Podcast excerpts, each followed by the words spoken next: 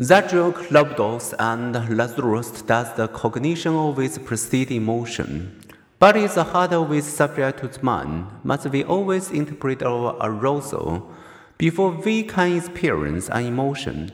Robots Zadok are contented that we actually have many emotional reactions apart from and even before our interpretation of a situation. Perhaps you can recall liking someone or something immediately without knowing why.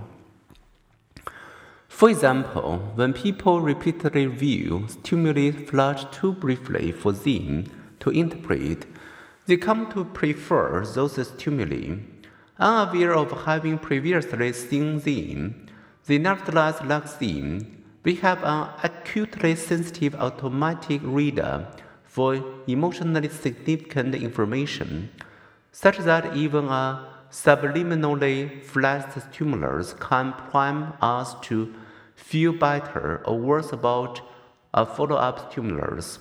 In experiments, thirsty people are given a fruit-flavored drink after viewing a subliminally flashed face.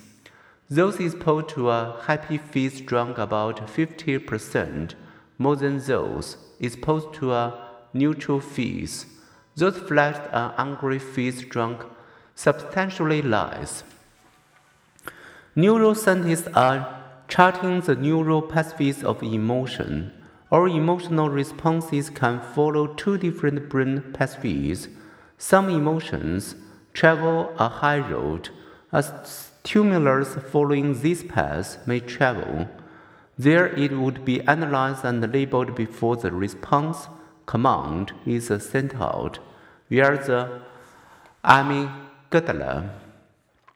But sometimes our emotions take what Joseph Lopol has called the low road, a neural shortcut that bypasses the cortex. Following the low road, a fear-provoking stimulus would travel from the eye or ear directly to the amygdala. This shortcut, bypassing the cortex, enables our grease lightning emotional response before our intellect intervenes.